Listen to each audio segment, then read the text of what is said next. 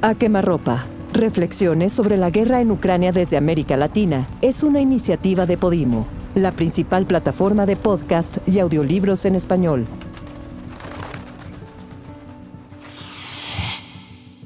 Hola mundo, ¿qué tal? Eh, me llamo Alejandro Almazán, eh, soy reportero y creador de Podimo.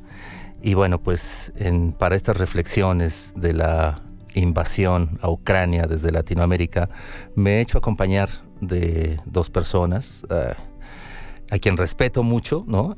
una de ellas es la abogada y doctora en letras Ingrid Urgelles y eh, mi otro colega se llama Manuel Hernández Borboya, él trabaja para Rosa Today y bueno, pues lo, lo, hemos traído a esta mesa porque me parece que también tenemos que ver un poco la visión un poco más hacia el este, ¿no? Así que bueno, pues espero que, que en estos minutos podamos eh, ayudarles a, entender un poco eh, la problemática que está pasando en Ucrania.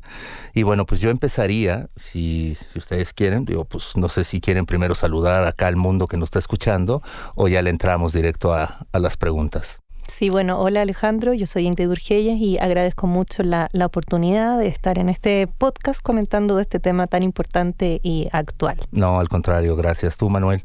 Hola, hola, ¿qué tal? Eh, un gusto estar aquí contigo, Alejandro, con Ingrid, para platicar de este tema que pues ha sacudido y convulsionado al mundo en semanas recientes. Así es. No, pues esta es la mesa de los tres, así que bueno, pues adelante. Yo empezaría primero con con, nos llevan a reflexionar a través de palabras, entonces yo uniría cuatro palabras, ¿no? Porque están, porque están unidas, ¿no? Estas cuatro palabras están unidas. OTAN, Europa, Estados Unidos y Ucrania, ¿no?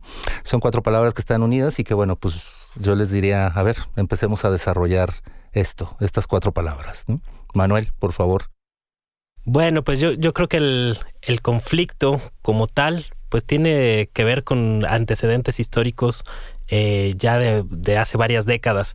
No es algo que haya surgido por generación espontánea, como muchas veces ahora nos quieren mostrar en, los medios masivos.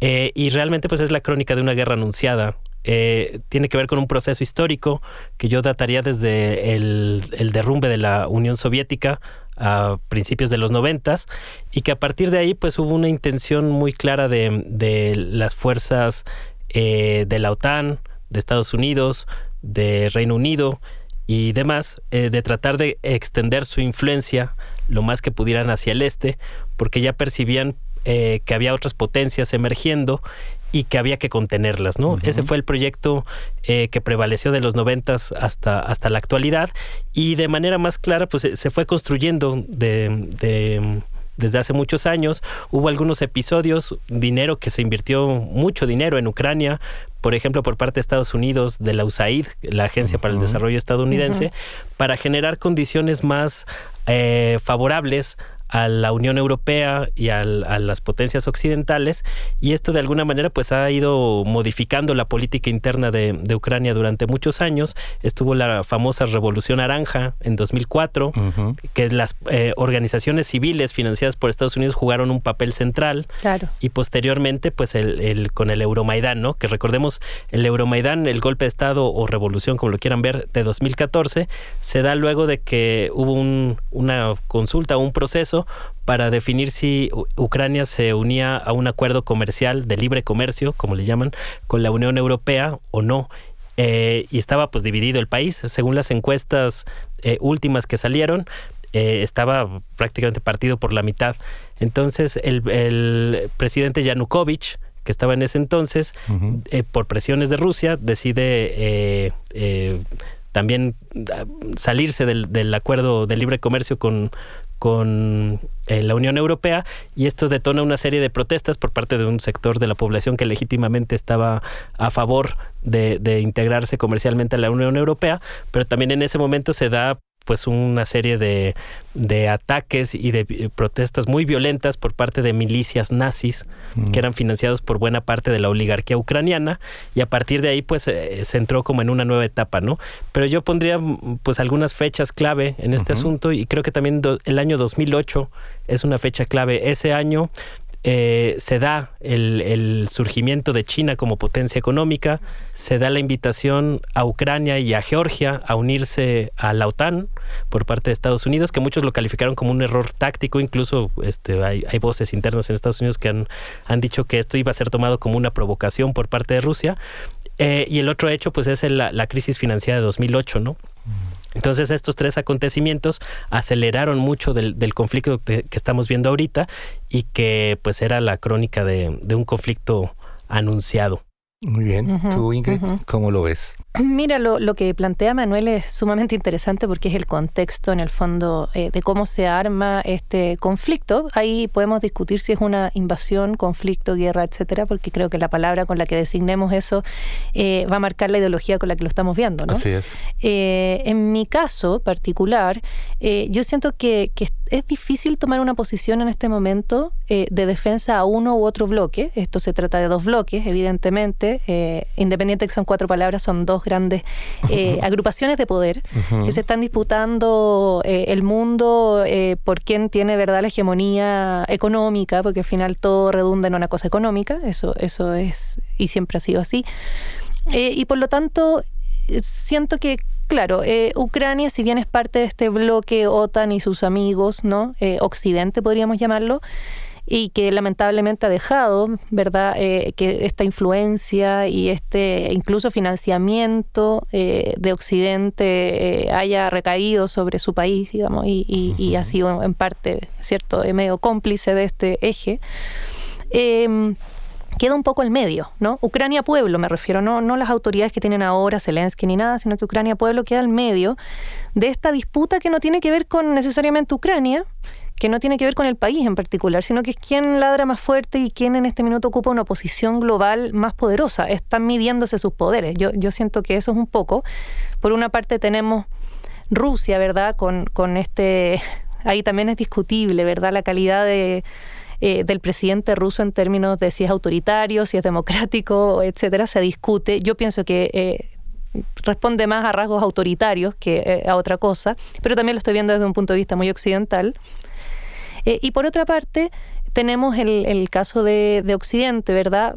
potencias, Estados Unidos, Europa, que, está un poco más decaído, es Estados Unidos quien está llevando la batuta y un poco Europa se deja arrastrar, ¿no? Por este ímpetu de Estados Unidos, que luchan en favor de la libertad, como ellos eh, denominan, ¿cierto? Son los libertarios, también considerando la democracia desde un punto de vista occidental, como que lo democrático, libertario fuera la única manera de gobierno, ¿no? Posible. Eh, y en esta disputa de bandos queda Ucrania al medio. Eh, el pueblo ucraniano termina sufriendo, por supuesto, las consecuencias como de cualquier disputa eh, territorial hegemónica y económica. Pero es difícil, como les decía, ponerse de un lado del otro y defender una de las posturas, porque en el caso de Rusia se entiende muy bien, como explicaba Manuel, ¿cierto?, cuáles son las razones que llevan a Rusia a esta invasión o, conflicto, si tú quieres, a este conflicto, ¿verdad? Que tiene que ver con posiciones estratégicas de la OTAN, eh, fronteras, ¿cierto? Eh, seguridad. Pero también hay un discurso de Rusia que yo al menos no me compro, no, no lo creo, ¿cierto?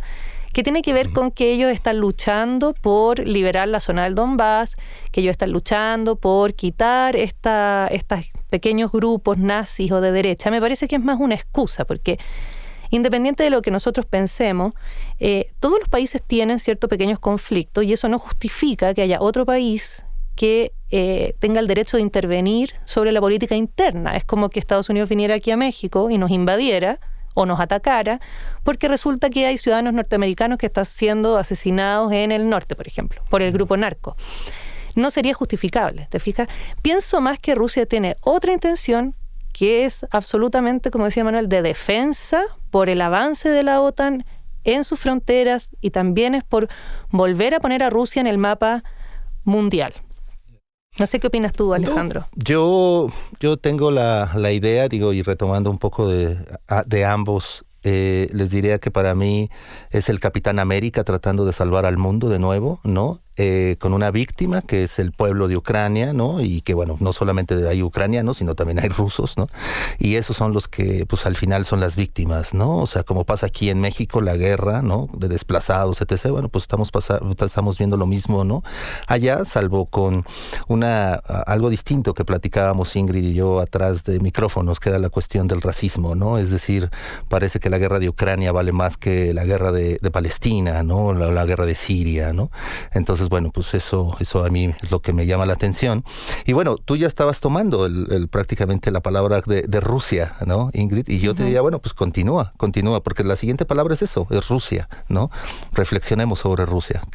a qué te suena hoy Rusia? Voy a hablar antes que Manuel, porque Manuel tendrá otra visión. Claro. Eh, no, Rusia es complejo. Nosotros eh, tendemos a analizar los procesos políticos desde nuestra mirada occidental, libertaria o lo como queramos llamar, ¿cierto? Eh, y es bien difícil tener una, una visión muy concreta si no nos sumergimos en la cultura de la cual estamos hablando. Rusia es una cultura completamente distinta a la nuestra. Es como cuando tratamos de hablar de China, tampoco podemos verlo desde nuestro prisma, ¿cierto? Y, y si lo miramos desde nuestro prima, que al menos en mi caso, yo sé que Manuel él tiene otra visión, pero en mi caso no tengo otra manera de verlo porque nací acá y soy latinoamericana, de la forma que yo lo veo, yo en general estoy en contra de los gobiernos autoritarios. Me parece que los gobiernos autoritarios que se eh, instalan en el poder y que no hay cómo sacarlo, eh, no es la mejor forma de gobernar, creo yo. Esa es mi visión.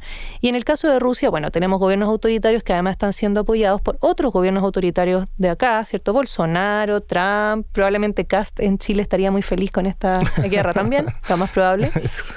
Son los que apoyan en el fondo esta, esta forma que tiene Putin. Eh, pero también, por otra parte, y para dar otro lado, ¿cierto? Eh, entiendo también la necesidad del pueblo ruso de no permitir el atropello de Occidente. Eso se entiende. Es decir, si, si Estados Unidos armó un tremendo conflicto porque tenía dos, tres misiles en Cuba, acá estamos en lo mismo. Y ellos tienen completa y absoluta libertad de defender su frontera. Y si además llevan años pidiéndole a la OTAN que retrocedan, años pidiéndole a Occidente que no se vaya a meter a territorios del este que están cerca de ellos, y la OTAN además se compromete, cosa que no cumplieron, que nadie ha dicho eso, pero no cumplieron con lo que se habían comprometido, en ese caso uno también entiende la justificación que tiene Rusia para esta acción militar.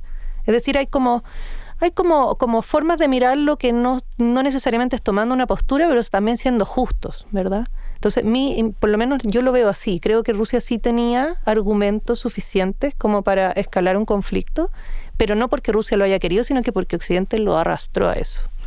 Me imagino Manuel tendrá cómo lo ves, una perspectiva.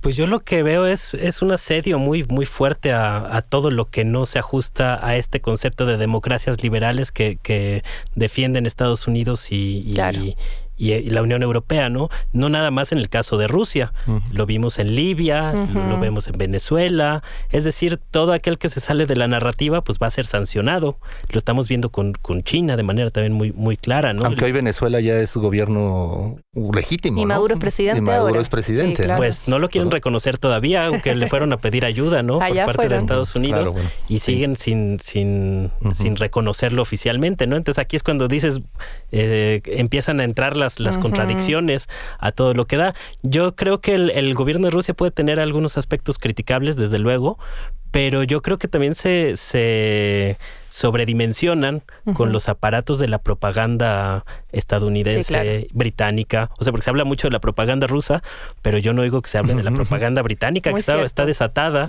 la, propaganda estadounidense ni se diga, ¿no?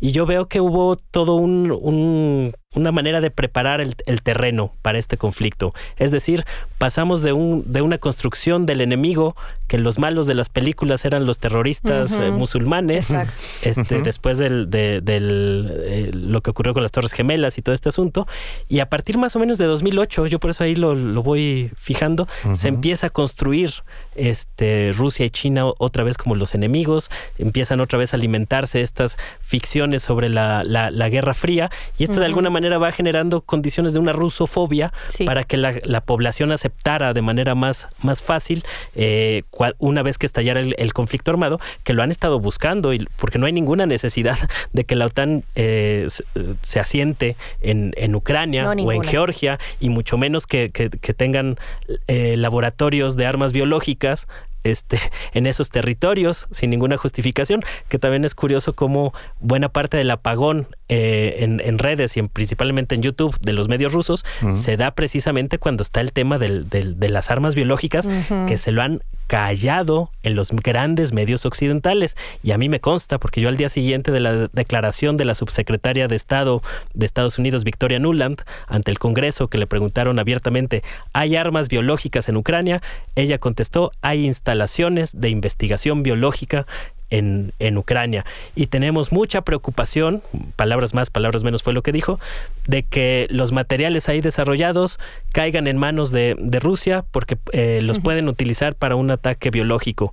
Es decir, en manos de Estados Unidos este material es pacifista, es bueno, es noble, pero en manos del enemigo puede ser un arma de destrucción masiva, ¿no? Entonces, este discurso yo no veo que haya ninguna crítica de fondo por parte de los medios occidentales. Yo revisé al día siguiente la prensa hegemónica occidental, revisé el New York Times, revisé el Washington Post, revisé la BBC y ninguno traía una sola palabra de las declaraciones de Nuland, a pesar de que pues es un, tema crucial para entender este conflicto. Entonces ahí es cuando ves que, lo que nos han vendido de la guerra en Ucrania en los medios no se ajusta a la realidad y tenemos que partir de ahí, tenemos que desentrañar qué es realmente lo que está pasando para poder eh, emitir un juicio más o menos eh, pues coherente o sensato, ¿no? Criticando y poniendo cada cosa en su lugar, pero vemos una intencionalidad muy grande, por ejemplo, de construir al presidente ucraniano Zelensky como un héroe de guerra. Así es. Entonces,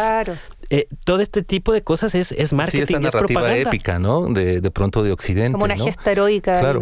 Yo digo, no sé si están de acuerdo al final, pero digo, a pesar de que Manuel, ¿no? De lo que nos ha comentado de Rusia, pero yo creo que al final en esto no hay, o sea, ni Rusia ni el, ni el bloque occidental son víctimas, ¿no? O sea, son victimarios, son hombres de poder, hombres blancos, son gente que está buscando de una u otra manera, ¿no? Modificar el, el poder, ¿no? No sé, no sé si ustedes lo vean así. Pues yo como lo veo es que son jugadores de un, de un tablero, ¿no? Yo, yo veo la geopolítica como si fuera un juego de Risk.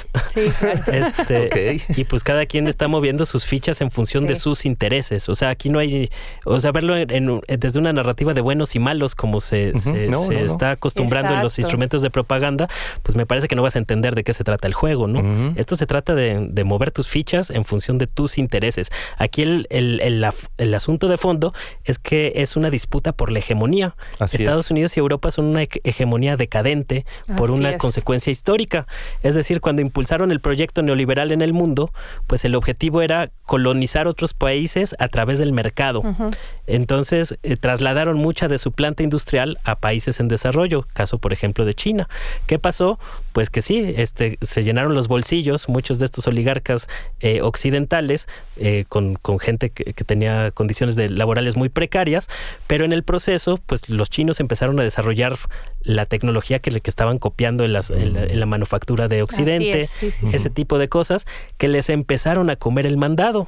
Entonces, ahorita Estados Unidos y, Europa no va a permitir que estas potencias emergentes le coman el mandado. Para mí, en el caso de Rusia, pues hay, hay tres aspectos muy, muy claros, ¿no? Uno es la vacuna contra, contra el COVID, que sigue bloqueada en la OMS, sin ninguna explicación racional. Exacto. Sí, Nunca no, la Sputnik sigue estando al, al, final de la cola, claro. Y no tiene ninguna explicación racional. No. Eh, está el, el boicot sistemático de Estados Unidos contra el gasoducto Nord Stream 2. También este, que pretende conectar Rusia con, con, Alemania y que Estados Unidos no está dispuesto a permitir que su aliado, la Unión Europea, eh, siga creciendo su dependencia, que ya existe, que es en, en, caso de Alemania del 40% de los energéticos rusos, porque lo ven como un, un frente de debilidad. Y la otra es el, el, terreno mediático, porque los medios rusos le han ganado buena parte de la, de la partida y de la narrativa en muchos espacios a los medios occidentales, a pesar de no tener esa, ese volumen, ¿no? Pero en ese sentido, Manuel, le viene muy bien a Estados Unidos el conflicto actual y por eso todos pensamos, por supuesto, que lo promovieron, pero le viene muy bien esta sobrereacción, no tanto de, o sea, por supuesto, de todos los bloqueos económicos, pero también del bloqueo cultural, porque si tú piensas esto que, que tú decías de cómo se alienta la rusofobia desde hace años, pero ahora existen todas las condiciones perfectas para que la rusofobia pueda manifestarse, tanto así como, por ejemplo, los países que se dicen liberales, ¿no? Democráticos, etcétera, están censurando medios de comunicación. Me llama profundamente la atención esa incongruencia.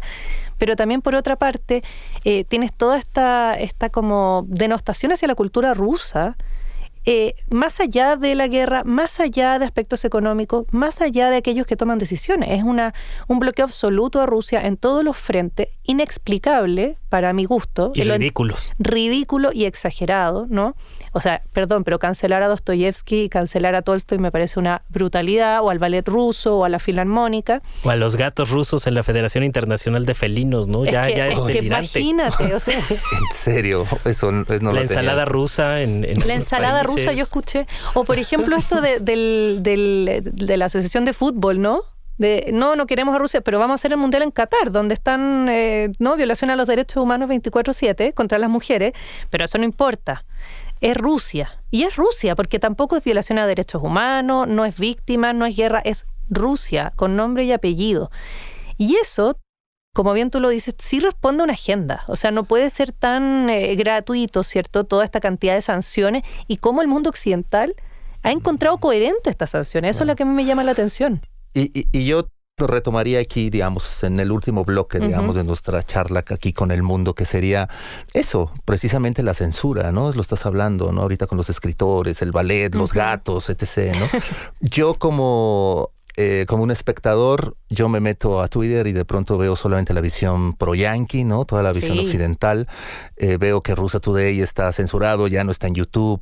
Veo, busco, trato de buscar otros medios, ¿no? Un poco más con la visión del este. No lo tengo, no, no lo he podido obtener. Entonces, yo les pregunto, bueno, ¿qué está pasando? Es decir, ¿cómo alguien de Latinoamérica se podría informar mucho mejor, ¿no? Por lo menos para saber lo que está pasando. Porque, digo, yo por lo menos a veces ni le creo a los rusos, ni le creo al lado occidental y uno se queda en una, en un, no sé, en, un, en una nube sin, sin saber realmente lo que está pasando, ¿no? O sea, hay, paradójicamente hay muchísima información, pero es mucha la desinformación, es más la desinformación que la información. Es que hay una propaganda, es decir, esto, esto además de ser censura, hay una propaganda antirrusa. Yo creo que no solamente es evitar que los medios de Rusia comuniquen, sino es cómo planteo a Rusia como el enemigo del mundo, no al presidente, a todo lo que tenga que ver con Rusia, en todos los aspectos posibles.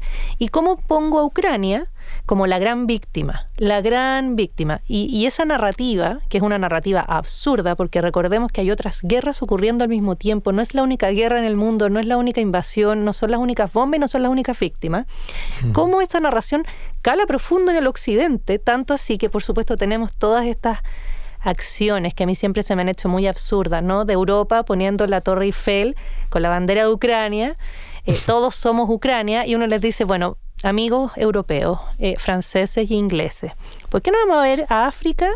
Todo lo que ustedes han hecho en términos de violación a los derechos humanos y cómo han despojado ese pobre continente de todos sus recursos naturales para ustedes y por cómo lo tienen así como está hoy en día, ¿no? Entonces, estos mismos países, invasores, colonizadores, eh, casi genocidas en muchos aspectos, vienen ahora a enarbolar banderas en pro Ucrania y a decir que Rusia es básicamente el diablo, el peor país que existe en el mundo, no nos podemos vincular con ellos en ningún aspecto, ni siquiera en el cultural. Entonces a mí se me hace una cosa de agenda y también se me hace que falta de, de, profundidad en Occidente para no entender y cómo estos fenómenos virales calan tan rápido en la gente donde ni siquiera hay una reflexión. ¿Se fijan? O sea, cómo nadie piensa y dice, ¿será tan así?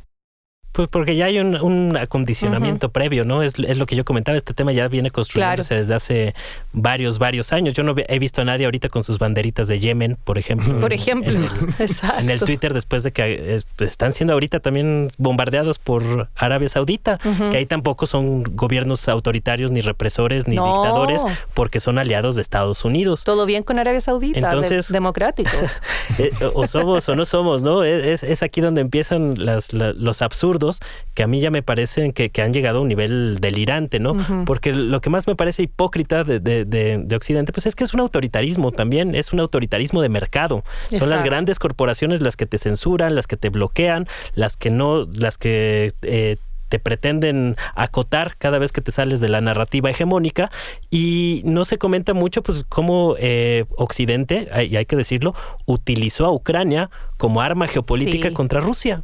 Y ahorita los ucranianos están padeciendo las consecuencias negativas de esa, de esa situación. Entonces, eh, le siguen inyectando armas para que eh, ellos sean los que, los que pongan los muertos, mientras Estados Unidos, Gran Bretaña, Alemania, cómodamente están imponiendo sanciones económicas, que era lo que buscaban desde un principio. Siempre quisieron eso. Oye, Manuel, ¿y cómo le está haciendo? Digo, por ejemplo, tú trabajas en Rusa Today. ¿Cómo le están haciendo? Es decir, el la bronca de la censura, ¿no? Acá, ¿qué está pasando en las redes?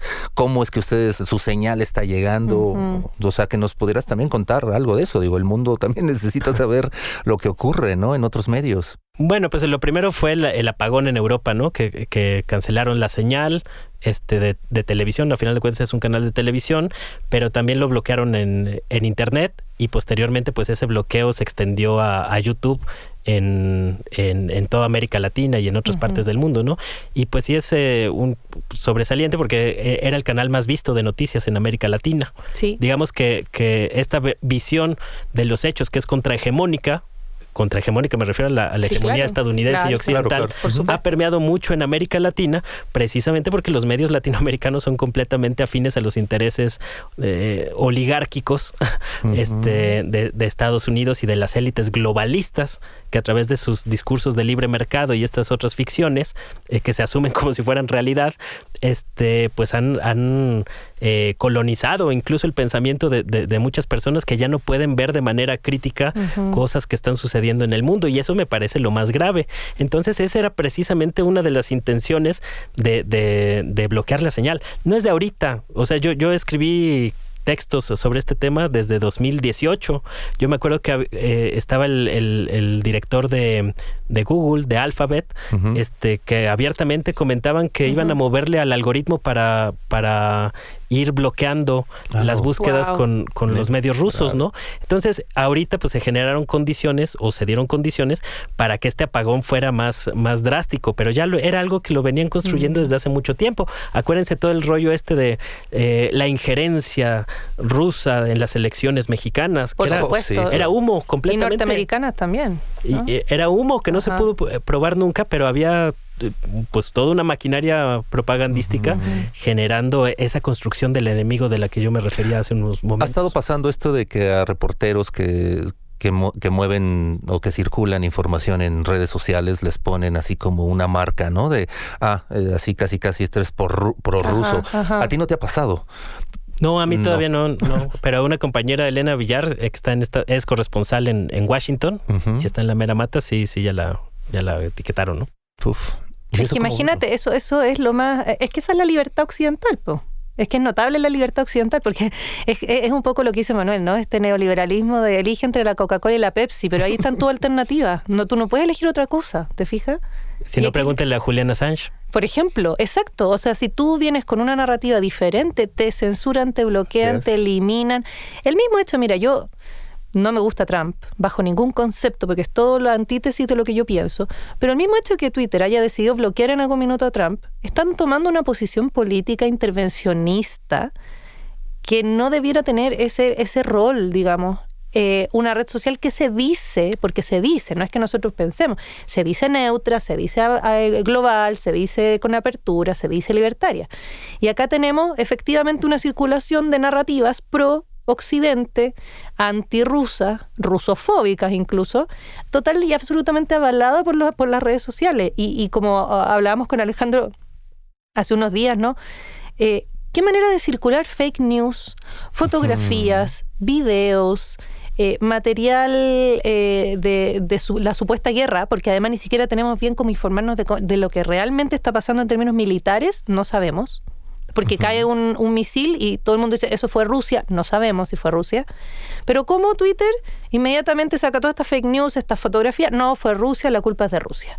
Entonces no sé si tú, Manuel, has visto mucho estas imágenes y, y la pregunta es, ¿qué hace uno como latinoamericano para discernir de una manera como más informada de si eso es real, no es real? ¿Cómo, cómo podemos saber eso?